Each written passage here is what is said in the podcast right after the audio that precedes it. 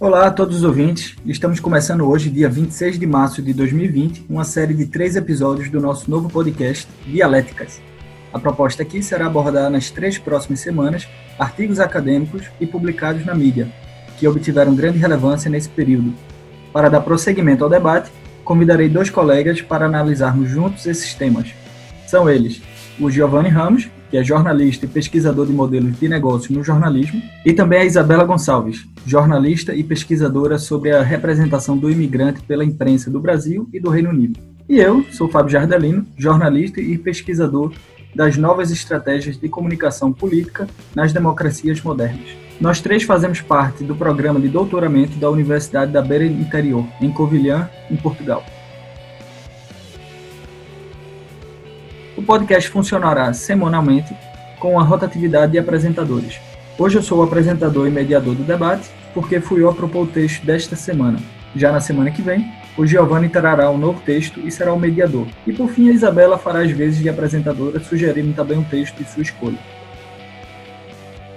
Nesta semana, abordaremos o texto O Mundo Após o Coronavírus, escrito pelo famoso escritor israelense Yuval Noah Harari, autor do best-seller Sapiens, Uma Breve História do Mundo, e de livros como Homo Deus e 21 Lições para o Século XXI.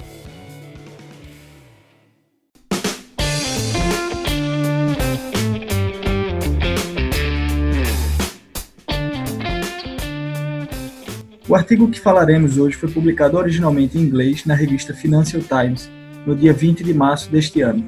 Caso queiram ler o artigo original, ele está sob o título The World After Coronavirus. Em seu texto, o Harari aborda questões como solidariedade global perante a pandemia do coronavírus e o que acontecerá depois que esse estado de emergência passar. Será que as medidas antidemocráticas e nacionalistas que os estados em todo o mundo estão tomando vão continuar? Ou será que uma agenda de união entre as nações será cogitada futuramente? Para começar esse debate, eu gostaria de pedir que os meus colegas dessem uma opinião macro sobre o que acharam do texto. E para começar, eu queria saber a opinião da Isabela Gonçalves. Então, Bela, o que é que tu achou do texto? Olá, gente. Boa tarde, bom dia, boa noite, seja qual o horário que você esteja ouvindo esse podcast. Bom, eu achei o texto muito pertinente e eu acho que o Harari começa falando muito bem sobre momentos de ruptura. Ele aborda que em momentos é, de emergência, por exemplo, parece que os processos históricos eles são acelerados. E é justamente essa impressão que eu tenho. A gente já vivia um momento de ruptura anteriormente, é, na luta, por exemplo, entre esquerda e direita, ciência versus anticiência, autoritarismo versus democracia, ou globalização versus protecionismo. E agora parece que nesse momento de emergência atual, essa ruptura ela vai ser ainda mais acelerada e a gente não sabe qual vai ser o resultado disso tudo. Mas a, a, o fato é, todas essas questões elas estão aí é, mais evidentes do que nunca. Giovanni Ramos, agora é a tua vez. O que é que tu achou do texto? É, eu acho que o texto é pertinente e, continuando o que a Isabela comentou agora há pouco, nós temos a questão do toda uma vez que o mundo passa por uma crise, uma situação de emergência grave, é normal. Nós temos dois caminhos: as pessoas que buscam um, uma solução mais moderada, mais concentrada, e aqueles que buscam se apoiam em ideias radicais para solucionar os problemas do momento. Então, toda vez que o mundo passa por uma situação complicada como essa, afloram ideias totalitárias, ideias absurdas, ideias de exclusão de, de sociedades. Então, eu acho que é, o debate é importante porque o risco não está apenas na pandemia em si, mas o, o, como vai ser a sociedade nos próximos dois, três anos. E então, saindo um pouco do texto, opinião pessoal de cada um de vocês, começando com a Isabela. O que é que vai ser a sociedade daqui a três, quatro, cinco meses? Bom, eu não sei exatamente o que vai ser daqui num futuro muito distante, mas eu acho que o que a gente vê agora, por exemplo, é uma aceleração do desemprego, e é uma coisa que o Arari já falava um pouco do Homo sapiens, né? Que, enfim, essa uhum. questão da tecnologia atual é, provocaria um, um, desemprego muito alarmante na sociedade. Eu acho que agora que tudo tem que ser feito à distância, talvez esse processo se acelere. Mas esse é o lado negativo né, da economia, que a gente não sabe exatamente como que os governos vão suprir nessa questão. E, mas ao mesmo tempo eu sou um pouco otimista em relação à valorização da ciência. Eu acho que é, essa crise vai ser interessante para mostrar para a sociedade o quão importante é o investimento em pesquisa. E a ciência ela estava apanhando muito, né? É, no ano passado, no ano retrasado, é, tanto que a gente teve a emergência do terraplanismo, etc. Então, eu acho que vai ser interessante para voltar a, a ser valorizada como ela já foi antes. E eu acho que, inclusive, a ciência humana, né, que sempre foi um pouco desvalorizada até perante outras ciências, as ciências humanas sempre foi é, o primo pobre da, das ciências da, da, academia. E agora estamos vendo aí um, um texto extremamente relevante e um texto que, em outros livros, como você citou, no, no Sapiens, ele já aborda várias coisas que estão acontecendo hoje. Então, se as pessoas se preocupassem também um pouco com a filosofia, um pouco com a sociologia, talvez a gente pudesse prever um pouco dessas nessas situações de crise, né? O que é que tu acha, Giovanni? Sim, eu acho também que gostei de puxar outro ponto, que é o que o Harari fala aqui do isolamento nacionalista versus a solidariedade global. É interessante porque não foi só ele que falou sobre esse assunto. Teve um outro pensador, o Slavoj Zizek, esloveno, e fez um comentário muito pertinente sobre a situação do, do, coronavírus, que foi relacionar com a proposta do candidato a presidente dos Estados Unidos, Bernie Sanders, cuja principal proposta é um plano de saúde para o país, universal, né? Por quê? Uhum. Porque o, o que o Zizek fala? Muita gente achou a ideia do, nos Estados Unidos, no caso, achava a ideia do, do Bernie bizarra, absurda, e aí o Zizek fala, hoje a gente está vendo a necessidade de ter um plano de saúde, não um plano de saúde como a gente tem o SUS no Brasil, o SNS em Portugal, no mundo inteiro, mas de ter uma coordenação mundial para tratar de questões de saúde pública e questões sanitárias. A necessidade de ter isso mostrou-se muito mais relevante hoje. Por quê? Porque se as pessoas na China têm um problema de problema sanitário, né, até questão social, e é interessante que vocês falaram das ciências humanas, é um problema social na China, porque as pessoas não comem morcego por cultura e porque acham bom. pois é. Então, assim, vários desses problemas sanitários, de, de, de saneamento básico, problemas sanitários dos de países periféricos, num mundo globalizado como a gente está hoje, vai levar o problema para o país, para o mundo inteiro. Então a gente tem que ter, começar a pensar em algum, alguma, alguns projetos globais mesmo. A gente globalizou o comércio. Uhum. A gente começou a globalizar a cultura, ainda com, muitos muitos questionamentos. Na verdade, não é bem uma globalização, na verdade, é um choque de cultura. Né? Mas agora é hora de começar a globalizar também outras políticas, políticas que interessam a toda, toda a humanidade. É interessante isso que você fala, Giovanni, porque, de certa forma, por exemplo, quando a gente teve um avanço na educação no Brasil, é, esse avanço ele surgiu muito de uma demanda externa, que foi do, dos banco, do Banco Mundial, por exemplo, que fez com que surgisse o Plano Nacional de Educação, e foi muito nesse sentido assim, de combater o analfabetismo. Mas surgiu muito mais de uma demanda econômica, no sentido assim, de ah, nós precisamos de mão de obra qualificada, nós precisamos de pessoas que saibam ler.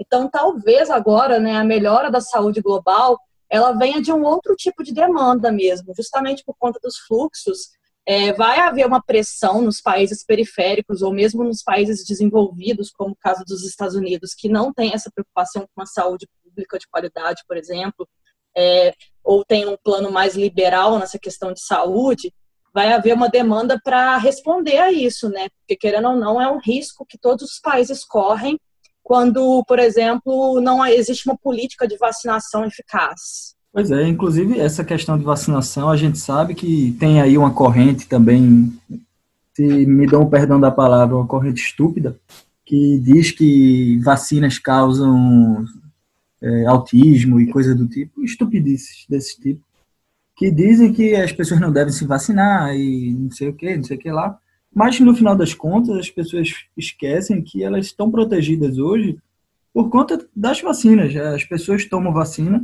e aí, se você não tomar, ok, você não tomou, mas as pessoas à sua volta tomaram. Então, você também está protegido parcialmente. Então, se todo mundo parar de tomar vacina, todo mundo vai ficar desprotegido. É mais ou menos aí essa questão do, da vila global aí que o Giovanni trouxe. O Harari aborda isso no livro dele, no, no Sapiens, dizendo que as grandes começou a, a desenvolver os grandes impérios e os grandes impérios começaram a ter problemas. Enquanto que o Homo sapiens era só o, o trabalhava no, numa economia coletora, eles estavam afastados, tinham pequenas comunidades, não existiam grandes contaminações.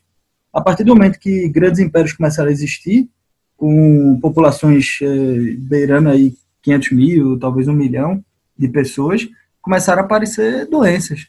Eh, inclusive, quando esses impérios começaram a ter contato um com os outros, como, por exemplo, quando os espanhóis chegaram na América Central e trouxeram doenças que dizimaram uh, os nativos locais, né? Então, realmente, eu acho que é uma grande discussão essa agora que o Giovanni tocou e a Bela completou, sobre uma demanda global. Você vê que no Brasil hoje, o Brasil é uma grande economia do mundo, e a gente tem menos do que 50% do país é, com saneamento básico. Eu acho um absurdo. É, e a questão do, do problema do saneamento básico no Brasil pode, por exemplo, afetar os países vizinhos, pode afetar outros países. Então, tem certos assuntos que não dá mais para discutir apenas dentro do seu país. E, é, e é muito importante haver hoje uma resposta, principalmente dos agentes dos governos e de quem defende essa política internacional, porque se não houver uma resposta, para onde a população vai? Pra, pra, para ideias, como ele diz aqui o Harari, isolacionistas, né? Ou seja, uhum. ideias nacionalistas, a ideia de que não, não tem que fechar a fronteira, tem que se isolar em, entre os países, porque é a melhor forma de combater a, o problema. É, se uhum. os agentes né, da globalização, vamos usar o termo, né, se os agentes da globalização não responderem à altura essas demandas que estão surgindo em situações como o coronavírus, os, o discurso ultranacionalista tende a crescer cada vez mais nos países. A gente já está vendo isso na Europa, isso daqui a pouco vai chegar a mais países. Não, eu acho que no final das contas o, a, o isolacionismo não funciona de forma alguma, porque eu acho que a globalização ela está aí, é muito difícil você voltar atrás dela. Então é um fato dado e a gente não, não consegue hoje viver de forma isolada. Por exemplo, a China é uma grande produtora de matéria-prima, enfim, de produtos que são utilizados pela indústria do mundo inteiro. Tanto que quando ela, quando ela parou, todo mundo começou a ficar preocupado em relação à economia global e etc por conta do coronavírus. Então, assim, a, o fato é, um país depende sempre do outro. Então, no final das contas, a resposta vai ter que ser global, não adianta. Por enquanto, vai ser é, os países vão se fechar e etc. Mas depois disso tudo, é, vai ter que haver uma, uma discussão mais é, conjunta nesse sentido de pensar soluções, de pensar, enfim, de repensar todas as questões mundiais, como a gente é, colocou aqui nesse podcast. Bem pontuado, Bela e Gil. É, agora voltando um pouco sobre para o texto, né? Eu queria abordar uma questão que o Arari fala, acho que no, bom, na metade do texto, eu não me lembro exatamente qual parágrafo, mas em algum momento na metade do texto o Arari aborda sobre a questão da vigilância que que a gente vê hoje muito corriqueira, né, nas redes sociais é, e agora sendo utilizada pelos governos. É, por conta desse estado de emergência, né, os governos estão cada vez mais é, vigiando de perto os cidadãos. Então, eu queria que vocês abordassem um pouco, falassem um pouco sobre isso, sobre o que é que vocês acham que vai acontecer se os governos, depois da pandemia, vão uh, voltar atrás nessa vigilância ou se isso vai somente aumentar. Bom, é um, é um ponto importante, até porque, como a gente falou agora há pouco, nós temos a função de governos tota-, não só ainda totalitários, mas populistas com tendências totalitárias. E os governos vão querer controlar a população, na verdade estão dando uma desculpa. É, por um lado, a vigilância em massa e, por outro lado, a falta de transparência do poder público. O governo brasileiro tinha uma medida provisória que cancelava os efeitos da lei de acesso à informação durante o período do corona, mas para as pessoas que não tinham nada a ver com a doença. Ou seja, aproveitou a situação de caos para ser menos transparente com a população. Então, é sim um, ponto, na minha opinião, muito preocupante essa questão da vigilância, de sermos, sermos controlados, até porque nesse atual momento a população não vai reagir. Mas eu acho, eu não acredito que a população vai aceitar, passar a aceitar isso como uma coisa normal depois. Eu acho que nós temos um movimento crescente no mundo, até o contrário, de contestar as informações cada vez mais a, a, a, rede mundial de computadores ela consegue derrubar as fronteiras. E a sociedade está até mais na internet hoje, está em casa. Então, eu acho que vamos ter esse problema, vamos ter o problema de alguns governos querem manter uma vigilância acima do normal, alegando questões de segurança, questões sanitárias, mas nós temos condições sim de, de impedir isso. O problema é justamente o que eu falei antes, o problema é o, os governos com tendências autoritárias terem um resultado melhor no combate ao coronavírus. Isso talvez seja a situação mais perigosa. Não, a Arari tinha colocado que são duas escolhas né, no texto. A, uhum. a, segunda escolha seria essa questão que a gente já discutiu, que seria a, enfim, a divisão entre solidariedade internacional e nacionalismo isolado, ou seja, qual seria a escolha né, dos países nessa questão do coronavírus e, enfim, no futuro depois dessa crise, etc. E a primeira escolha seria a vigilância totalitária versus o empoderamento dos cidadãos, né? E aí ele cita os casos, por exemplo, ele fala que na China, por exemplo, utilizou-se a primeira escolha, que seria o, a vigilância totalitária, que houve monitoramento dos smartphones, o governo chinês obrigou as pessoas a checarem, reportarem as temperaturas, e também houve o uso de vários aplicativos que informavam até a proximidade de pacientes pacientes infectados. Então, imagina, você está andando na rua e você sabe por aplicativo que tem uma pessoa, sei lá, 100 metros de distância que está infectada, uma coisa quase distópica, digamos assim. Uhum. E aí, um outro caso que, que começou a surgir nessa semana, que chegaram a falar na imprensa internacional, foi o caso da Índia, né? Ela fez uma coisa bizarra, ela carimbou a mão das pessoas que tinham que permanecer em casa, isoladas, por a data do final do isolamento, e ainda acompanharam a vida dos cidadãos por meio de celulares. Então, assim, são dois casos assim que você podia colocar como distopia mesmo, assim, num filme, enfim, Black Mirror total. Bela, e... me permita só fazer um adendo aqui, a sua, já que você citou aí no Black Mirror, eu queria lembrar um, até um episódio que tem que é muito parecido com isso, que é um episódio onde um soldado tá tá enfrentando os inimigos, os alienígenas, não sei o quê, e a máscara dele começa a dar umas falhas, e ele começa a ver o, esses inimigos, que eram monstros terríveis, como pessoas normais. E aí, para não dar tanto spoiler, né, é, isso é, é, exatamente a situação distópica que a gente está vivendo hoje. Nesse episódio, eles também taxam as pessoas como, sei lá, monstros que você deve se afastar, como no caso da Índia, que ainda fez aí devem ficar em casa e, e segregar, né? Exatamente segregar.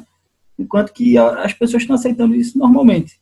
Tudo bem, é um estado de crise e tudo mais, mas não sei se essa segregação toda é o caminho. Né? Pois é. E aí o segundo caso seria o empoderamento individual, né? E eu acho que esse é o, o, caminho que Portugal tem tomado, por exemplo. E, enfim, eu fico muito feliz de estar neste país nesse momento, em um momento de crise como essa, porque é, você vê logo no, no, no, na semana passada o pronunciamento do presidente, no sentido assim, de é, adotar uma postura pedagógica de conscientização da, da população mesmo, ou seja, adotou o estado de emergência, mas não, não, não, não passou-se a ter um estado policial, no sentido de é, ver por que, que, as pessoas estavam na rua, multar as pessoas. O governo confiou na população, confiou que a população faria a coisa certa. E mais do que tudo, tem informado mesmo a população. É, há uma valorização da imprensa pelo governo de Portugal que é admirável e a gente vê lideranças políticas indo completamente de encontro a isso, né, atacando a imprensa, acusando uhum. de fake news e etc. É interessante dela que falou o caso de Portugal, justamente que é um ótimo exemplo de empoderamento do cidadão, porque o governo não fez uma recessão mais violenta, mas a população estava cobrando. E a população já entrou numa quarentena antes mesmo do decreto de emergência. Foi uma iniciativa da população vendo a situação, vendo principalmente o que está acontecendo na Itália, né, agora também na Espanha, de decidir ficar em casa. Não foi uma ordem do governo, uma iniciativa da, da sociedade. Isso é muito legal. Tem, tem outros países aqui da Europa que também fizeram um lockdown próprio, né? As pessoas pararam de sair e começaram a, até a campanha no, nas redes sociais, é, Stay Home. Não, não, mas eu falei que no Brasil mesmo, de certa forma, né? O Bolsonaro está falando que tem que continuar, tem que, enfim, a economia tem que andar, mas a população nas redes sociais está conscientizando e adotando uma, uma, postura quase de mediativismo mesmo, no sentido assim de ah, ignorem o que o presidente está falando, a única coisa que tem dado certo mundialmente que tem sido recomendada pela OMS é auto-isolamento, isolamento social, etc. Então, assim, fica claro que a população não é ignorante, ela não é burra. É, uhum. o governo por falar que tem que adotar posturas é, de vigilância, enfim, autoritárias para poder controlar a crise, é um governo que está mentindo, que está querendo utilizar da crise para cercear liberdades, para cercear direitos, tudo isso. No final das contas, a gente sabe muito bem que com o nível de informação que a gente tem hoje, com a quantidade de é, veículos mediáticos e com a quantidade, enfim, de, da imprensa mesmo é, que a gente tem hoje, a gente, a gente tem o poder de informar a, a população e a população tem, o, tem a possibilidade, sim, de ter um, um empoderamento e de ter consciência do que está acontecendo. Eu acho que essa discussão sobre empoderamento vai ser bem interessante, mesmo, porque está na hora da sociedade também começar a ter um pouquinho mais de autonomia e mais de auto-organização. Né? É, sem que às vezes cobrar isso numa escala global é, é delírio, mas principalmente resolver isso nas suas comunidades, nas suas cidades, é o caminho para isso. E a gente vai começar a ver, no próprio caso do coronavírus, como cada cidade reagiu ao problema. A gente sabe, por exemplo, que um dos, uma das bombas da Itália foi um jogo de futebol entre Atalanta e, e Valência pela Champions League. O jogo foi na cidade de Milão, né, no estádio San Siro, mas a torcida quase toda era da cidade de Bergamo, que é uma cidade próxima de Milão, onde fica o, o clube da Atalanta. E ele tinha pessoas infectadas, e acredita-se que aquele ali foi uma festa da... Foi a festa do Covid, né? Então, a Itália deu muitos exemplos negativos de ignorar. Tem um caso até agora saiu do que o médicos chineses, né, o pessoal da China foi para a Itália para ajudar e deu um esporro nos italianos porque havia festas nos hotéis ainda em plena em pleno momento de quarentena. Ou seja, a sociedade ali, mesmo com o governo tomando medidas super restritivas, aumentou o valor, tiveram aumentar o valor da multa para quem sai de casa. E não estão conseguindo, e está tendo uma dificuldade de conter. Isso mostra como comportamento social é muito importante, não é só as ações do governo que vão resolver a situação. E o Brasil talvez seja um caso contrário. O Brasil seja o caso onde consiga talvez até resolver sem o governo, apesar do governo. Tem uma frase interessante nesse texto do Harari, que é, é vou cotar ele agora, é, em vez de construir um regime de vigilância, não é tarde demais para recuperar a confiança das pessoas na ciência, nas autoridades públicas e na mídia. Eu acho que essa frase é extremamente importante e aborda basicamente tudo que a gente tem falado aqui. É, Primeiro que o regime de vigilância, ao meu ver, não é a solução e nem nunca vai ser, porque ele tira a liberdade individual das pessoas. E segundo que hoje a gente vive nessa era é, onde grupos é, antagonizam a mídia, antagonizam a ciência e bipolarizam a política, o que não é uma solução, nenhuma dessas coisas é uma solução para a sociedade se desenvolver. Então, eu queria que vocês também comentassem um pouco sobre isso, sobre essa frase específica do Arari. O que, é que vocês acham sobre essa questão do regime de vigilância em detrimento a esses outros fatores aí que eu falei? Bom, é, eu, eu concordo perfeitamente com Arari, inclusive essa é uma das frases favoritas do texto que eu, eu uhum. acho que é um momento muito interessante assim para é, enfim, voltar-se a valorizar instituições públicas, voltar-se a valorizar a ciência, voltar-se a valorizar a própria imprensa. Todo, principalmente a imprensa e a ciência, elas foram muito atacadas, como eu disse, nos últimos dois anos. E, principalmente também, eu acho que é um momento de confiar nos cidadãos, como o Arari coloca. Eu acho que quando você vê alguns países, por exemplo, europeus, em que não existem catracas, por exemplo, no, nos transportes públicos, e as pessoas precisam pagar pelo, pelo ticket, por exemplo, é uma demonstração de confiança e as pessoas pagam ticket e andam com ticket por aí. Tudo bem que elas têm medo de ser multadas e etc. Existe esse medo, porque em qualquer momento pode haver um tipo de fiscalização. Mas é muito mais interessante você depositar a confiança na mão do cidadão e esse cidadão ele devolver essa confiança do que você é, vigiar e ameaçar o cidadão. É muito mais efetivo e muito mais saudável, na verdade, das, é, no final das contas. Porque um regime de vigilância, ele é um regime em que um, todos ficam contra todos. Parece que não há, não há uma cooperação. É quase como se você desconfiasse o tempo todo do, do vizinho, enfim, uhum. do, da pessoa uhum. que mora na sua casa etc. eu também acho interessante essa questão da, da sociedade tomar essas atitudes, né, de, ter, de não, não precisarmos do, do regime de vigilância. Nunca acreditei, vocês conhecem, sabe que eu não, eu não acredito nem um pouco que qualquer modelo autoritário seja o caminho para nada. Minhas ideias são completamente diferentes. A questão é justamente de começar a ter uma educação de, de comportamento, né? uma questão de consciência. Sobre valorizar a ciência, valorizar a imprensa. Tem uma campanha muito bacana para fazer duas propagandas aqui, então. que é primeiro do Laboratório Incubadora de Médias Regionais, que eu sou pesquisador, que é o Remedia Lab da UB, que está com uma campanha de combate a fake news de informação para jornais locais. Precisa ser mais trabalhada essa questão nos jornais locais, valorizar a informação segura. E o segundo é um podcast, gente, você que está ouvindo esse programa aqui, continua no Spotify, dá uma escutada no podcast A Terra é Redonda, é feito pelo repórter de ciência da revista Piauí. Então é um programa que vai a cada, cada episódio desmistificar uma das maluquices que se prega hoje contra a ciência. Obviamente que o primeiro é sobre o terraplanismo. Vale muito a pena acompanhar. Vale, é um momento, talvez, para a gente começar a valorizar todas as ciências e parar também de briguinhas entre as humanidades exatas, biológicas e, e trabalhar numa só. Esse podcast, inclusive, vai ter um pouco disso. A gente vai focar muito mais em humanidades, que são as nossas áreas, mas a gente vai estar sempre trazendo textos que são produzidos dentro da academia para mostrar o quão importante é essas discussões para a sociedade, o quão importante é discutir a comunicação e termina com essa minha frase, vou terminar dizendo comunicação também é uma ciência. Muito bom, Gil, muito bom. Bela, quer complementar com alguma coisa? Não, eu assino embaixo apenas. Então somos três.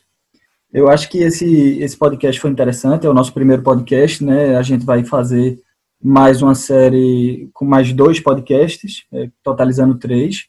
E se a ideia realmente for bem aceita, né, for, for para frente mesmo, a ideia é continuar, inclusive trazendo convidados e outras pessoas que quiserem participar aqui do nosso, do nosso podcast semanal.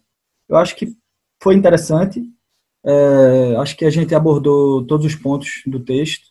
E, bom, agora cabe ao Gil trazer o próximo artigo da semana que vem, e eu deixo aí a palavra com ele. Para finalizar esse texto, também gostaria de dizer que é, eu espero que a humanidade realmente adote o caminho da solidariedade global e pare com esses nacionalismos e com essas segregações, que isso nunca serviu para nada e a história está aí para provar isso.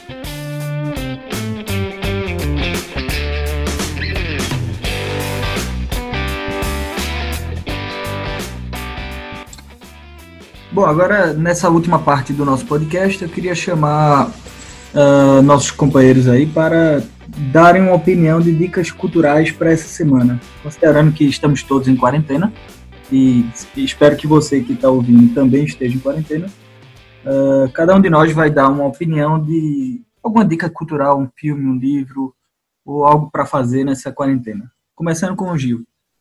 Bom, minha dica vai ser ainda sobre questões de globalização e como o mundo reage à crise, mas uma, vou trazer um caso não muito legal, que é o documentário Trabalho Interno, ou em inglês Inside Job, é um documentário de 2010, está disponível na, no Netflix, se eu não me engano, acho que está assim, está nas redes sociais, está no, no streaming, que fala como o mundo reagiu, o capitalismo reagiu à da crise econômica de 2008, ainda faz um balanço desde de como vem a sociedade desde os anos 80, a questão da economia.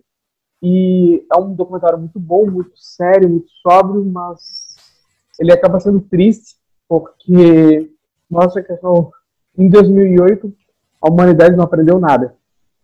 Pelo contrário, o que foi feito foi usar dinheiro do povo para salvar banco, para pessoas, salvar pessoas milionárias. Então, basicamente, o que aconteceu depois da crise de 2008. Documentário muito bom, recomendo. Bela? Eu vou indicar uma série, é até, até bom já que estamos em casa e é, bom, é um bom momento para poder maratonar um pouquinho. Eu indico a série Years and Years da HBO, que tem seis episódios e foi lançada em 2019. mas eu acho que ela é bem oportuna porque ela se relaciona muito com os momentos que a gente está vivendo hoje. Ela aborda um pouco a ascensão da extrema-direita, questões como imigração, tudo isso. E ela tem uma similaridade com a realidade, assim, é, você percebe que ela foi inspirada um pouco no fenômeno do Brexit, por exemplo, no Reino Unido, e ela é, inclusive, uma, uma série britânica mas ela avança, como o próprio nome sugere, years and years, então são anos e anos, então ao longo da temporada os anos vão avançando e você vai vendo as consequências daquele acontecimento político inicial. Eu estou muito ansiosa para a próxima temporada, espero que eles abordem de alguma forma a questão da pandemia e etc. Mas é uma série que eu gostei muito de assistir e eu acho que é uma ótima série para poder maratonar nesses momentos de agora. Bom, por último, a minha dica cultural, eu vou sair um pouco aí do que os companheiros sugeriram, que foram filmes, né, filmes e séries, eu vou sugerir um livro, que é justamente o livro que a gente abordou tanto aqui nesse, nesse podcast. É o Sapiens, Uma Breve História da Humanidade, escrito pelo Harari. É, Para quem ainda não conhece, é um livro de leitura extremamente simples, apesar de que ele é bastante profundo ele aborda toda a evolução do Homo sapiens desde a era da bom, a era inicial onde os Homo sapiens começaram a interagir entre si até os dias atuais, passando por é, impérios, por é, por exemplo, porque a humanidade, ela, a nossa sociedade hoje ela é uma sociedade patriarcal, ou problemas é, a respeito da do sistema financeiro que a gente vive hoje. Então, acho que é um livro bastante interessante para todo mundo ler. É, tanto é que é um best-seller, né? E está traduzido, acredito que em quase todas as línguas do mundo. É, inclusive, a tradução em português do Brasil é muito boa, muito bem feita. Então, essa é a minha dica. É um livro grande, é assusta, assusta para quem vê de fora. Mas eu garanto a você que, a partir do momento que você começa a ler, é, você vai, como a gente diz lá em Pernambuco, que é o lugar que eu sou, natural, você vai numa lapada só. Você começa a ler e simplesmente você esquece do tempo passando. Eu acho que é a melhor dica, bom, para mim, é a melhor dica para uma quarentena dessa. E para a semana que vem, vamos uh, chamar aí o pedir para o Giovanni se apresentar e apresentar o seu tema. Semana que vem, como eu falei no início do programa, o Giovanni vai ser o, o apresentador. Eu e a Bela vamos ser os debatedores. Então, Gil, qual é a tua ideia para texto para a semana que vem? Então, ah, Fábio, é o seguinte, eu vou pegar um texto que foi publicado no site do Objetos. Objetos é o Observatório da Ética Jornalística, um grupo de pesquisa da Universidade Federal de Santa Catarina. O texto é de um jornalista já conhecido no, no meio, principalmente por análise da comunicação, chamado Carlos Castilho, e também, além de colaborador do Objetos, ele é, escreve muito no Observatório da Imprensa, tem uma, uma característica parecida de observar como está o mercado de comunicação no Brasil. O texto chama-se A Desprofissionalização e a Desinstitucionalização do Jornalismo na Era Digital. Muito bom. Então está aí, semana que vem já temos um tema, já temos um apresentador. E em nome dos meus colegas e em meu nome, eu queria agradecer a audiência e espero poder contar com vocês na semana que vem. Até logo e boa quarentena para todos.